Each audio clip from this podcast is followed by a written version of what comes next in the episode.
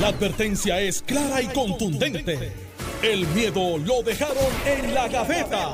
Le, le estás dando play al podcast de Sin, miedo, de Noti1630. Buenos días, Puerto Rico. Esto es Sin Miedo, Noti1630. Soy Alex Delgado. Ya está con nosotros el exgobernador Alejandro García Padilla, que le damos los buenos días, gobernador. Buenos días, Alex, a ti. Buenos días al país que nos escucha. Carmelo terminó ayer tan molesto. Sí. Sabe que él dijo que estaba harto. Los medios tenían una agenda en contra del PNP. Exacto. Este, y, y la molestia a tal nivel que dijo mañana, no, ¿sabes? Dijo, no, ven- no en vengo lo que se me quita esto. No vengo mañana. En lo que se me que Alejandro esto. haga lo que quiera. Sí, dijo. me- me- voy a faltar Así unos que, días. No es que sí. weekend largo, no tiene nada que ver Si- con si, eso. Si es, pues, ¿sabes? Si Alejandro, pues, dispara ahí, está la silla. No, yo, yo no, no tiene ningún phone, no tiene ninguna diversión si él no está.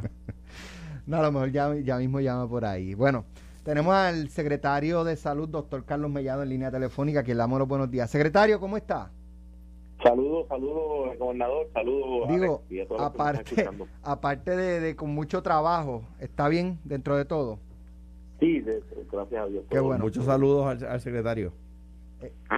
Secretario, eh, estaba eh, viendo unas expresiones suyas en el sentido de que la, la inmunidad de rebaño, yo no sé si es que ya no va a ocurrir o, es que va está más lejano, es que está más complicado.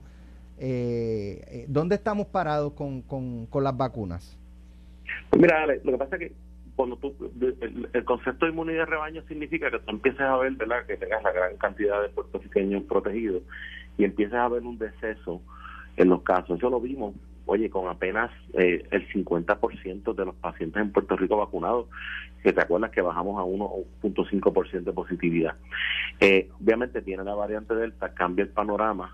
Eh, eh, hubo una gran cantidad de pacientes que todavía no se habían vacunado, comenzaron los contagios y lo estamos viendo. O sea, de cada 10 hospitalizaciones, por lo menos 8 a 9 pertenecen a pacientes que no están vacunados, eh, igual con la mortalidad. Pero entonces sí se sabe que la, la, la variante Delta contagia a personas aún vacunadas, porque la vacuna te va a proteger de mortalidad y de gravedad, pero no te va a, no es un escudo que no te vaya a dar el virus. Ese, ese concepto, como ahora mismo el porcentaje de positividad está en 9.1, está alto, nos pone a nosotros en una situación en donde lo que era un 70% que lo logramos y fue un grandioso logro. De hecho, cuando el presidente Biden pidió que se llegara al 70% con al menos una dosis, nosotros llegamos al 74%, fuimos de los primeros territorios en, en, en así hacerlo. Eh, y somos quinto en la nación norteamericana en vacunación. Eso eso no lo despinta nadie. La cadencia de vacunación en Puerto Rico sigue siendo buena. Pero entonces la situación con la variante Delta nos pone en una posición de decir, mira, yo no me voy a poner un número, una camisa de fuerza, ¿sabes qué? Vamos a vacunar la gran inmensa mayoría de los puertorriqueños cuando veamos que esa curva se va aplanando, que de hecho está lineal bajando, pues entonces vamos a poder hablar de, de- de rebaño. O sea, en esto el, la, la, eh, la inclinación es aumentando, se detuvo en este Sí, sí, ahora mismo está en un deceso lento, que por eso entiendo que las medidas que se está tomando el señor gobernador está, está imponiendo de cerrar eh, cada pequeño ajuste que, que haces, va, vas a ver una disminución.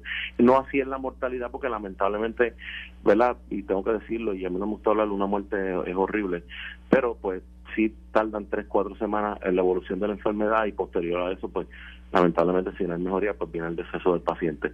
Y eso pues eh, se va a ver ese número que es ho- horrible verlo. Sí, Pero es así, esa es la realidad. si, si aunque sea lenta la bajada, eh, continúa de esa forma, eh, prevén que eh, se haga un ajuste mayor para quizás hacer la inclinación hacia abajo un poco más eh, abrupta, ¿no? Que, que aumenten o sea más rápido la, la bajada o, o no prevé que vayan a tomar medidas adicionales.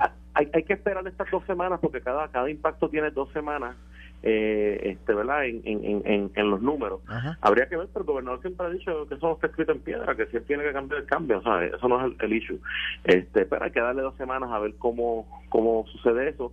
Vamos rápido en la vacunación la otra vez, no sé si te acuerdas cuando la famosa fiesta en Caracoles, como se dispararon los casos, eh, en, en aquella otra vez nosotros eh, fuimos bien, bien, bien rápidos en, en- en el proceso de vacunación.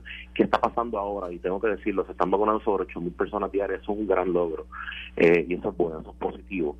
Y entonces, pues lo otro sería que vamos a comenzar unas estrategias la semana que viene a, a- a trabajar duro desde el Departamento de Salud a- con los anticuerpos monoclonales, ¿verdad? Que es este medicamento que aunque se usa, yo quisiera utilizarlo más, por eso decidí yo, pues, bueno, lo voy a poner yo, vamos a montar un centro y vamos a poner anticuerpo monoclonal por cita a las personas que salgan positivos, que tengan mayor de 50 años y que tengan algún riesgo de hospitalización, se le pone ese tratamiento y ese tratamiento pues, para, ¿verdad?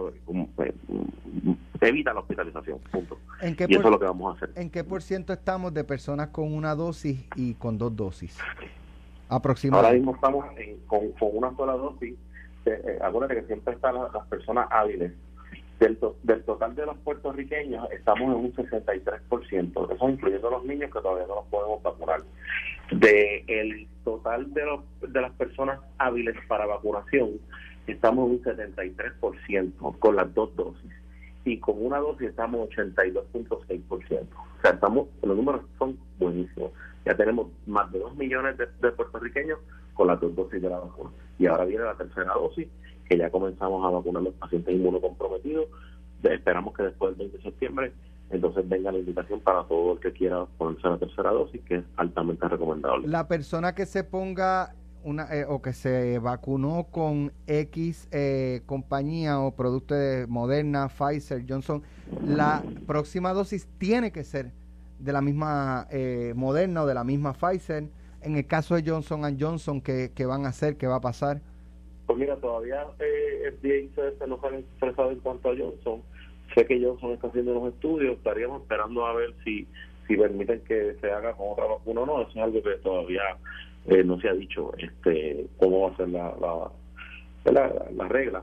Lo que sí te puedo decir es que ya el CDC ha dicho que ellos recomiendan la tercera dosis de ocho meses posterior a la segunda para que tenga mayor efectividad.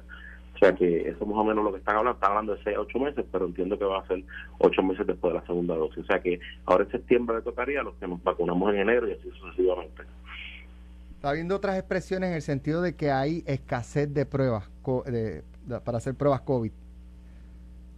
Pues mira, lo que pasa es que Abbott es el, ahora mismo es el que está, ¿verdad? las pruebas que CDC y HHS han, han validado y que compran todos los estados, este, pues nosotros en salud pues seguimos esa norma, ¿verdad? Comprando las pruebas que son las que, las que ellos recomiendan, que es la BD Veritor, la Binax y la ID Now, y obviamente como hay una demanda sumamente grande, pues ha escaseado ese, esa prueba de antígeno. No obstante, tenemos los PCR, tenemos este cuatro laboratorios contratados con el Departamento de Salud que están dando el servicio de hacer la prueba PCR, pero para la modalidad de los servicarros que tenemos, las escuelas, pues la, la de antígeno es muy buena porque es rápida. Eh, ya ayer, en el día de ayer, Abbott garantizó 20 mil semanal. Eh, obviamente yo necesito un poco más, ¿verdad? Por el asunto de las escuelas y por eso pues el CSM está analizando otro tipo de pruebas similar en lo que eh, Abbott puede entonces este ¿verdad? garantizarme las 40 mil que era lo que, lo, que habíamos pedido pero nada pues, entiendo que el problema se va a resolver al menos pues de antes de ayer de que no tener casi pruebas para dos semanas pues ya tenemos por lo menos pruebas para seguir corriendo los puntos fijos no sé si Alejandro tenga alguna. Eh, bueno, en, primer lugar, mi agradecimiento, ¿verdad?, por el servicio y por estar disponible para el país eh, al, al, secretario, eh, con quien tengo una eh, relación de amistad ya de, de, creo que va de décadas. secretario, hay mucha preocupación porque se entiende que la orden en vigor atiende más el fomentar la vacuna que evitar los contagios. Y entiendo lo que, lo que menciona de, pues, de esperar que, que se dé el impacto de dos semanas, ¿verdad? Pero si, si esa, esa, ese por ciento de 9.1 de, sube, sube sobre 10, etcétera, ¿prevé que pueda haber cambio antes de las dos semanas? Pues sí, el gobernador ha sido claro, o sea, cada, cada ajuste que, que, que, que se debe hacer se, se, hace, ¿verdad? Y en cuanto a, a, a pues la lógica de, de cerrar a esa hora es que ¿verdad? Eh, de 20 a 20, de entre 19 a 29 años es donde está ocurriendo el mayor número de contagios y obviamente el Departamento de Salud estaba haciendo muchas intervenciones de madrugada en lugares cerrados donde había mucha juventud y fiesta y pues, pues se decide tratar de bajar ese renglón un poco. Ciertamente, si, como tú dices, si, si, si ocurriese un aumento y nada de lo que estamos haciendo va a plan, baja esa curva, pues entonces sí él tendría que tomar una decisión y él siempre lo ha dicho, o sea, si hay que tomar las decisiones se toman. Eh, aquí lo importante es que la gente entienda que se tienen que empoderar de la salud. O sea, el gobierno no te tiene que decir ponte la mascarilla, pues, no, oye, póntela. Si tú vas a un, restaurante, ¿verdad? Se supone que te pidan, digo, algunos hacen eso porque deciden hacerlo. Yo, no voy, no, voy a restaurantes, no patrocino restaurantes. Eh, en estos días fui a uno y la última vez que voy a ir hasta que hasta que empiecen a pedirlo. Yo no patrocino restaurantes que dejan entrar sin mostrar la prueba de vacunación. Pero, pero una cosa, una cosa, secretario, lo que pasa es que ustedes están partiendo de la premisa de que ustedes los viejos este se, se queda se van a dormir temprano pero nosotros los jóvenes también nos estamos yendo a dormir temprano sí. Sí, sí, Este, a, lo mejor parece que Carmelo, porque Carmelo como es joven o viejo. Eh, pues, Carmelo, Carmelo es joven, lo que pasa es que lo han corrido sin aceite. Lo que pasa es que el gobernador y usted, que son tan, tan entrados en años ya, eh, se van a dormir temprano, pero nosotros los jóvenes también nos vamos a dormir temprano, o sea que deberían bajar esa hora de, toque de queda. Nada, un abrazo, secretario. gracias. Eh, me pasaron un video eh, esta semana, creo que fue el lunes o el martes, en una calle en Mayagüez, donde estaban en la calle los jóvenes sin mascarilla eh, ¿quién, ¿Quién se supone que, que intervenga en este tipo de establecimientos? ¿Salud, la policía? el Departamento de Salud está haciendo las intervenciones. La noche de ayer estuvimos como en 7, 8 sitios con la policía. De hecho, estuvimos, vamos a estar y vamos a estar este fin de semana en diferentes lugares. El que no tenga mascarilla son 100 dólares de multa. Negocio que fomente son 500 dólares por cada eh, incumplimiento. más Pero si, la persona está en la vía pública está comprando la cerveza en el negocio, pero está en la vía pública sin mascarilla. Pues ahí la este, policía interviene y le da un A la persona, pero ahí ya no, entonces no es responsabilidad del negocio. No, definitivo, claro. Es la responsabilidad, pero, pero mira, como dice Alejandro, o sea, oye, eso es responsabilidad ciudadana. Yo Hay un montón de gente, mira, yo tengo una gran cantidad de gente que me llama y me dice, ¿sabes que Yo no voy a ese negocio, no lo voy a auspiciar, no voy a entrar. Doctor, pasé por este negocio y no me pidieron el Baco ID. Indignados, porque hay muchas personas que quieren protegerse. O sea, siete de cada diez puertorriqueños está vacunado y quiere protegerse. Por lo tanto, vamos a, yo sé que esto se va, vamos a hacer un esfuerzo eh, como pueblo y, y, vamos a salir de esta. Puerto Rico, oye, salido de un montón más.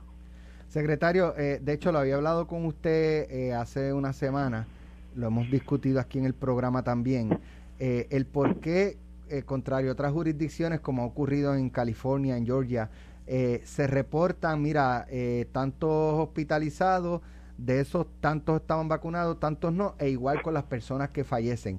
Eso está vislumbrado, es algo que no se va a hacer, ¿qué va a ocurrir con esa estrategia? Mira, nosotros estamos reportando las muertes, no así en los hospitales por la situación de que el Departamento de Salud, pues eh, el sistema de, de, data es un poquito arcaico, que de hecho una de las cosas, proyectos que tenemos es eh, hacer todas las interconexiones y ya tenemos esa fase a través del PRIM, ¿verdad? Este que, yo sé que el gobernador Alejandro tiene que haberlo oído porque es algo que un proyecto que llevaba unas etapas, igual que el MMIS, este, y ya estamos cumpliendo con esas etapas eh, y eso pues nos da a nosotros unas interconexiones en donde podemos tener evidencia data real, en tiempo real de los hospitales y extraer esa información. No obstante, nosotros le enviamos, eh, le pedimos información a los hospitales en cuanto a eso y sí, eh, la comenzaron a enviar y vamos a entonces nosotros a proyectar eso que tú dices por semanas epidemiológicas para que la gente vea, ¿verdad? y poderle es dar eh, algo gráfico para que la gente entienda que la vacunación es importante, que la vacunación protege tres veces más de ser contagiado, siete veces más de hospitalización y es siete veces mejor para evitar, 17 veces mejor para evitar mortalidad. O sea que la vacuna está validada, es segura y nada, en la medida en que todo el mundo se vacune, nosotros vamos a ir saliendo de esta, de esta crisis. Finalmente, secretario, antes de, que se vaya, eh, hay creo que confusión. Esta mañana estaba desayunando en un establecimiento eh, y entonces eh, noté confusión y de hecho me confundieron a, mí también en el sentido de que, por ejemplo, dice, mira, el, otro día hubo 28 muertos. Y yo, bueno, sí, pero eso fue en cuatro semanas, correcto. los 28 muertos que se anunciaron la semana pasada fue por el mes de agosto, ¿cierto? Sí, sí, mira. ¿Cómo? O sea, cuando yo, cuando yo veo el Departamento de Salud reporta 14 muertes eso fue 14 muertes de ayer para hoy, 14 muertes del domingo hasta hoy, 14 muertes en lo que va de septiembre, 14 muertes en qué periodo? No, no, tardan, pueden, pueden tardar incluso. Nosotros hemos tenido eh, muertes hasta de dos meses atrás. ¿Por qué? Porque hay, tú certificas al paciente que tiene el diagnóstico de COVID en el hospital, ese paciente se fallece en el hospital, pues tú como médico certificas que ese paciente tiene COVID. Si ese paciente llega a seis eh, grave al hospital, nadie lo vio, no dio tiempo a admitirlo, muere en sala de emergencia, pues es un paciente que tiene que ir a ciencias forenses, igual que en un hogar, en lo que ciencias forenses determina y el diagnóstico se corrobora con la prueba. Y, verdad eso puede tardar el proceso que tarda en ciencias forenses. Y, y después de eso la certificación que en el registro demográfico se valida el nombre y se vuelve a buscar. O sea que es un proceso eh, no es tan fácil. Sí en los hospitales pues te diría que la gran inmensa mayoría de los reportes te diría que casi un 60 70% son muertes que ocurren en, en esos días. Pero pueden haber muertes que son de dos tres semanas atrás y eso pues se tiene que reportar en el día específico que ocurrió la muerte, pero se le pone la fecha y se dice, esta muerte hoy la reportamos, pero no significa que haya sido hoy. Ok. Secretario, gracias por estar con nosotros. Gracias, secretario. Un abrazo fuerte. Gracias a ustedes y Alejandro, ya tú sabes. Eh, pórtate bien con Carmelo. Yo, yo, trato, yo trato por no se deja. Carmelo está tan molesto que, por lo que pasó ayer que no vino hoy. Dejó la silla Por favor, no me moleste no me le hagan bullying a Carmelo, No, no, no, no, te digo, yo, no tiene nada que ver con el weekend largo, es que, está molesto. Un abrazo. oye, para nada, para nada. un abrazo, secretario. un abrazo. Eso, eso no me le hagan bullying a Carmelo fue como una invitación, ¿verdad? fue como una invitación a hacerlo. Como si él supiera qué pasa. Bueno, vamos a, otros temas. Tenemos que ir a la pausa en unos minutos, pero antes de, eh, a pesar de los fuertes señalamientos en su contra, el senador popular Albert Torres Berrío afirmó ayer que no va a renunciar a su escaño por el distrito de Guayama y que ha comenzado el proceso para defenderse de las imputaciones que hicieron varios ex empleados de su oficina por un supuesto patrón de maltrato verbal y solicitud de aportaciones de dinero esto, esto aplicará aquí el refrán, ¿cómo es que dice? Este, la agonía es lenta, pero la muerte, la muerte es segura. digo, eh, ¿verdad? Él, tendrá que probar, el, ¿verdad? Que, presentar su evidencia y, Ahora, esto es un proceso político, o es un proceso, o sea, al final del día... Es un juicio político porque la constitución establece, como hemos dicho aquí, que el juez de las acciones de un legislador son sus pares, es el cuerpo del cual el legislador es parte, ¿no? Está empezando a surgir otra versión, ¿verdad? Y está empezando a surgir testimonios de empleados diciendo, mira, eso no, no es como, no es como se ha, no es como se ha planteado mediáticamente, porque nadie ha, que yo sepa, nadie ha dicho, yo vi una de las declaraciones juradas y dice tal cosa, ¿verdad? Hay un poco de rumor en el tema y creo, pues por ejemplo, ya me contaron unas personas, me dijeron que el, que las colectas que él hacía era para eh, ayudar gente en el distrito, pues que si Noti1 reporta que a esta señora está viviendo en condiciones infrahumanas en tal pueblo, pues él hace una colecta en la oficina para llevar, para ir a impactar esa, ¿verdad?, positivamente la, la, necesidad de esa familia, ¿verdad? De nuevo, eso es un rumor, tan rumor como el otro, ¿verdad? Este, claro. No, yo no puedo decir que eso es la verdad y que eso es lo que dicen las declaraciones juradas. Lo, lo, que, lo que es correcto y en estos días... Digo, eh, habrá que ver si esa colecta terminaba en una cuenta de banco Ah, pues por supuesto. Por supuesto. Y si no, lo que para yo la depositaba ahí para guardarlo, pero yo le compraba, la, le eh, hacía la comprita a la señora. Pero aquí están los recibos de la, de la compra a la señora, o nunca hay los recibos eso. O sea, que, eh, eh, que de nuevo, no, no crucemos el puente antes de llegar al río, hay que ver qué es lo que dice esa declaración jurada. Y como decíamos al principio aquí, si es verdad lo que se ha alegado públicamente, pues tiene un problema serio. Si es verdad lo que se ha alegado públicamente, tiene un problema serio esas declaraciones juradas tienen que decir, obviamente no solo la verdad, como es obvio, sino cosas que sean constitutivas de, de faltas, ¿verdad? De, de, o de delitos o de violaciones a los cánones de ética del Senado. Ahora, digo, lo, lo que se evaluó y, y por lo que se recomendó fue de, eh, sacarlo de las comisiones. En lo que se ve la... Eh, eso que se evaluó, eh, o esa decisión o esa recomendación se tomó sin tener la parte de él. Él no presentó su caso. Con, no, con la, con la, exactamente, con las declaraciones, con el informe que emite la investigadora que contrata la División de Recursos Humanos, que, repasamos aquí con el país. En este caso no fue, no se radicó una querella contra el senador en la Comisión de Ética. Unos empleados fueron a Recursos Humanos, que no, no es el proceso típico, ¿verdad?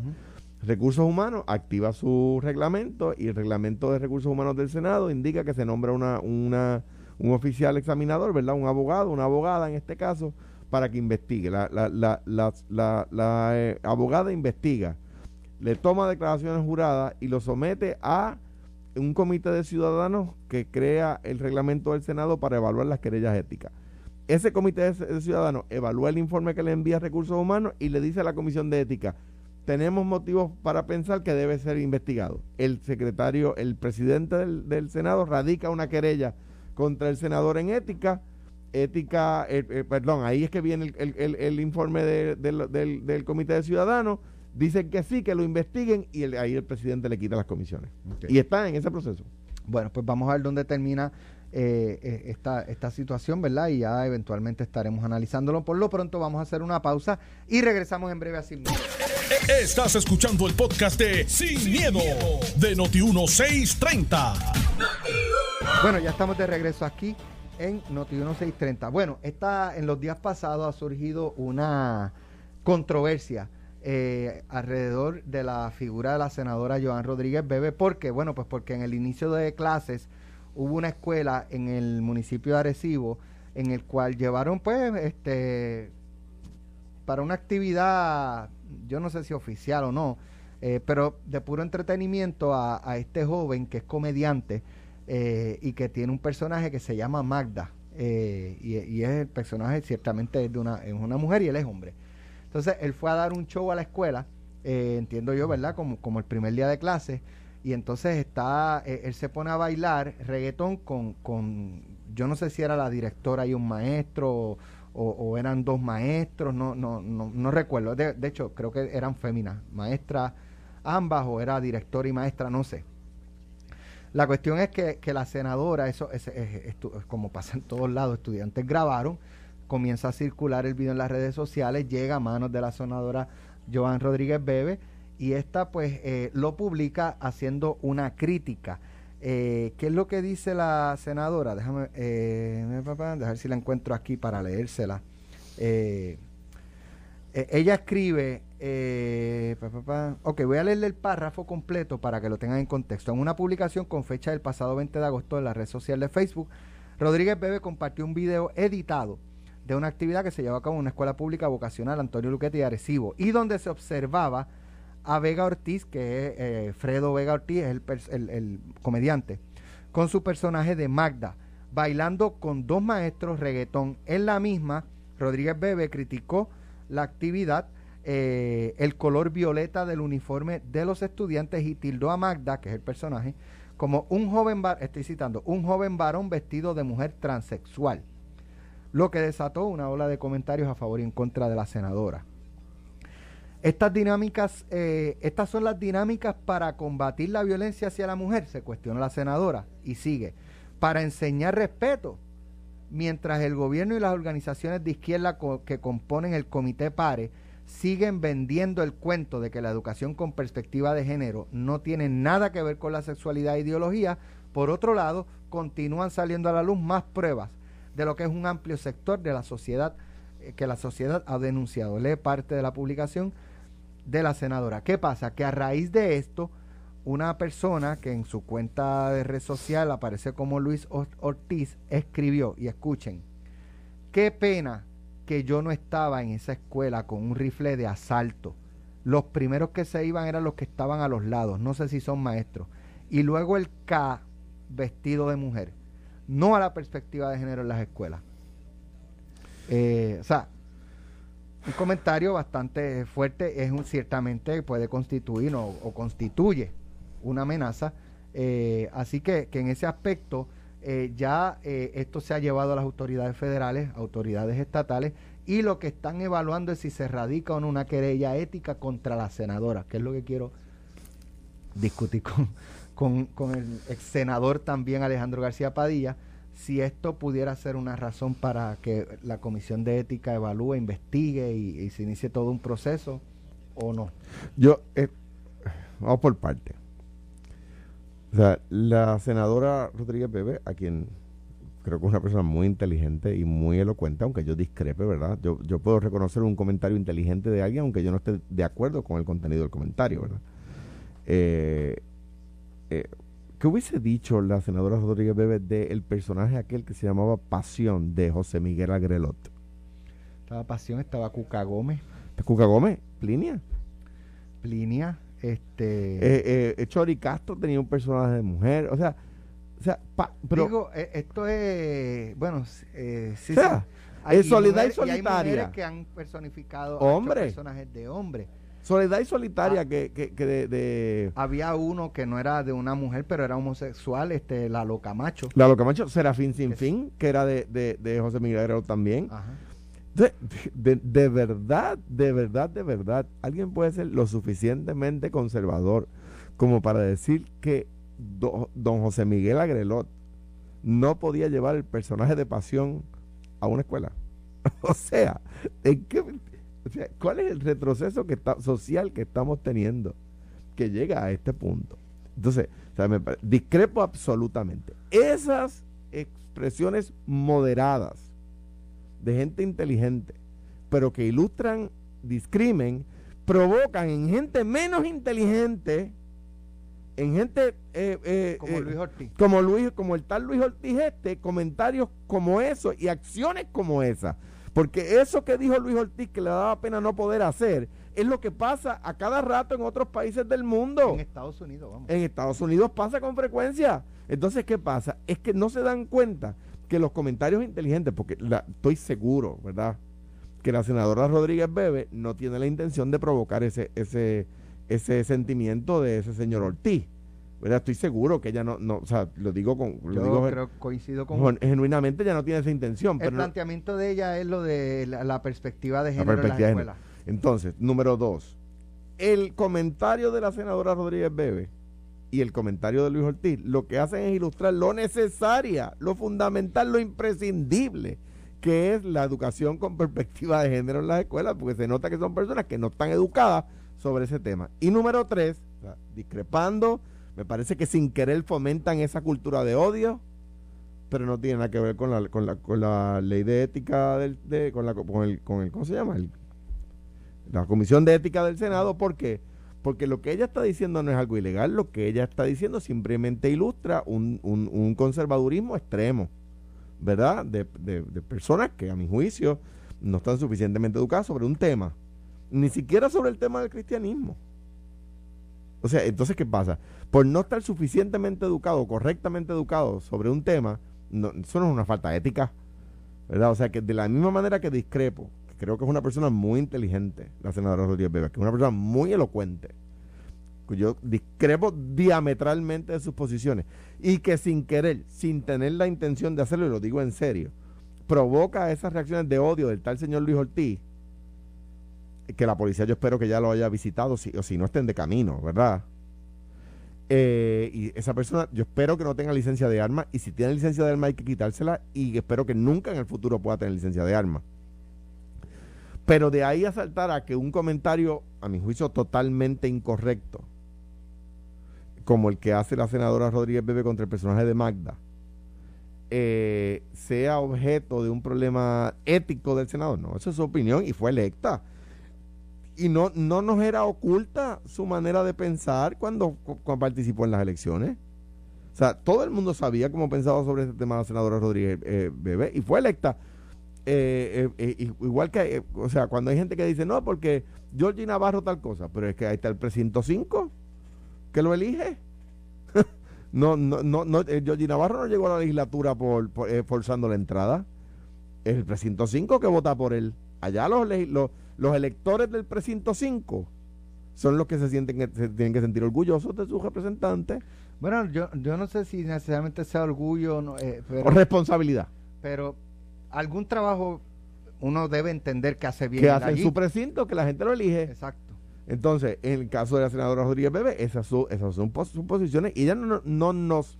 No, no es como otros legisladores, uno que corrió por el Partido Popular y después abandonó el Partido Popular, que corría con un- bajo una insignia y después traicionó la insignia y, la- y, lo- y lo- y los postulados de ese partido, ¿verdad?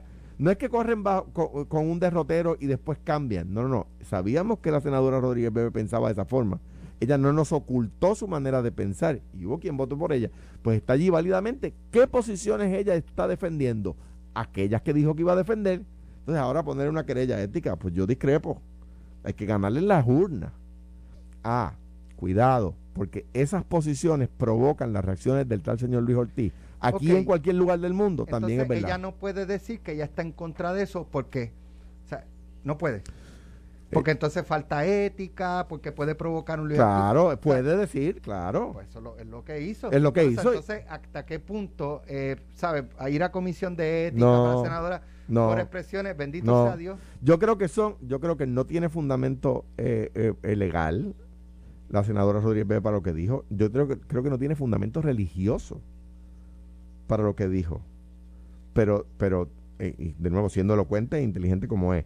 Pero de ahí a decir, porque una persona comete, a mi juicio, una, una, un- una expresión desacertada, que provoca en la población eh, menos inteligente como la de ese tal Luis Ortiz, eh, eh, reacciones como esa, criminales, sin querer, que eso sea objeto de una querella ética, no creo, no estoy de acuerdo. Ahora, hay un grupo de, de- de pastores que en días pasados, cuando ayer creo que fue, eh, propusieron, mira, la palabra perspectiva de género es como, en el caso del Partido Popular, que utilizan la palabra colonia. Depende a quién le pregunte en el Partido Exacto. Popular. Por eso, por eso. Hay unos que están a favor Eh. de que se llame y otros que no. Sí. Y ahí va a haber un tranque. Aquí hay un tranque. Y este, estos pastores dicen, miren, no podemos utilizar el término y, y que la enseñanza del currículo sea equidad humana, ya que estamos hablando de que todos los humanos son iguales. Es que precisamente lo que busca el tema de Y a lo perspectiva mejor, mira, ahí un poco, es que- todo el mundo cede un poco y, y, y Es que y, no sé. y ellos ellos saben lo que están diciendo y esta discusión yo la he tenido con algunos de ellos cuando era gobernador incluso. Ellos saben por qué la diferencia, porque la perspectiva lo que busca es reconocer las diferencias, reconocer dónde no somos iguales y lograr una y lo- lo- lo- lograr que haya igu- igualdad de acceso a las oportunidades en la vida, ¿verdad? Y que no haya un género eh, sobre otro.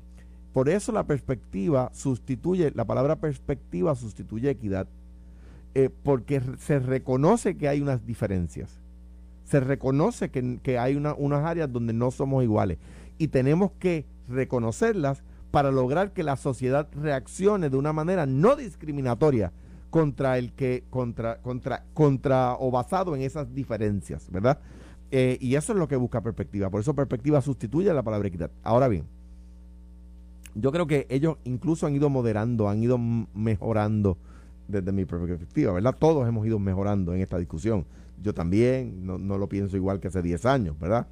Eh, o sea, todos vamos, eh, digamos, evolucionando en ese pensamiento. Eh, y yo creo que los líderes religiosos también van, ya, ya vemos la opinión del Papa, ya vemos la opinión del Papa en contra de las terapias de conversión, ya vemos la, la opinión del Monseñor Roberto González en contra de las terapias de conversión. Ya vemos la ve- ve- ve- vemos como, como el Papa dice los, los homosexuales tienen derecho a tener una familia y se lo dice a la prensa. Eh, eh, y en ese sentido, eh, eh, eh, eh, y dice el Papa, ¿quién soy yo para juzgarlos?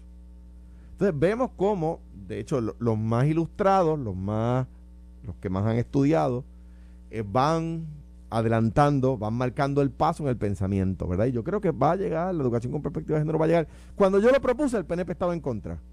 Hoy día el gobernador del PNP está a favor. Bueno, hay otro tema eh, y es que, digo, esto no es una pugna como tal, pero tiraera es dentro del Partido Popular en la Cámara de nuevo.